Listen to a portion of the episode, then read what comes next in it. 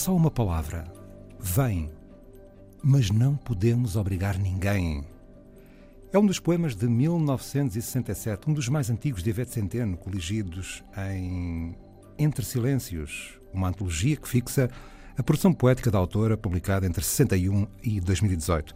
Seja na poesia, no teatro, na prosa de ficção ou no ensaio, Ivete Centeno, nascida em 1940, é uma das mais luminosas personalidades da cultura portuguesa do nosso tempo. Doutorada em literatura alemã, professora catedrática aposentada, traduzida e publicada em França, Espanha e Alemanha. Ivete Centeno oferece-nos nesta antologia alguns inéditos. Resgato dois desses poemas, desse ciclo, dois poemas curtos. O primeiro, O amor é uma travessia?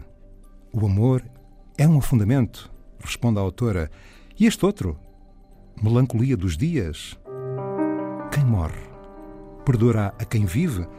A interrogação continua a ressoar no díptico escrito em maio de 2012, na sequência da morte do autor desta música.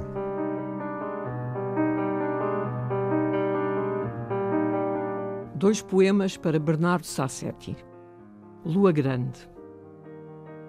À sua frente passavam os leões. Tardava a noite escura e dos verões recordava os segredos. Era o mar na floresta era o sol da aurora escondido numa onda. Era a gruta dos medos. A Lorelai antiga, ao leme das memórias, abria-lhe os portões.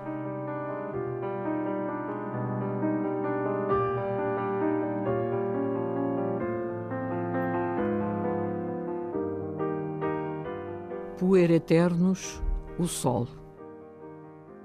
Vivia dentro dele uma criança.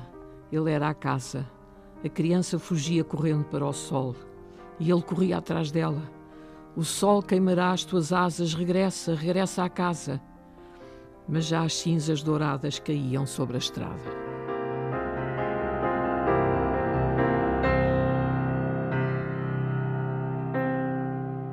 Ivete Centeno, poema escrito a 13 de maio de 2012, na missa de Bernardo Sassetti, gênio da música, que nos continua a interpelar ao fundo das horas.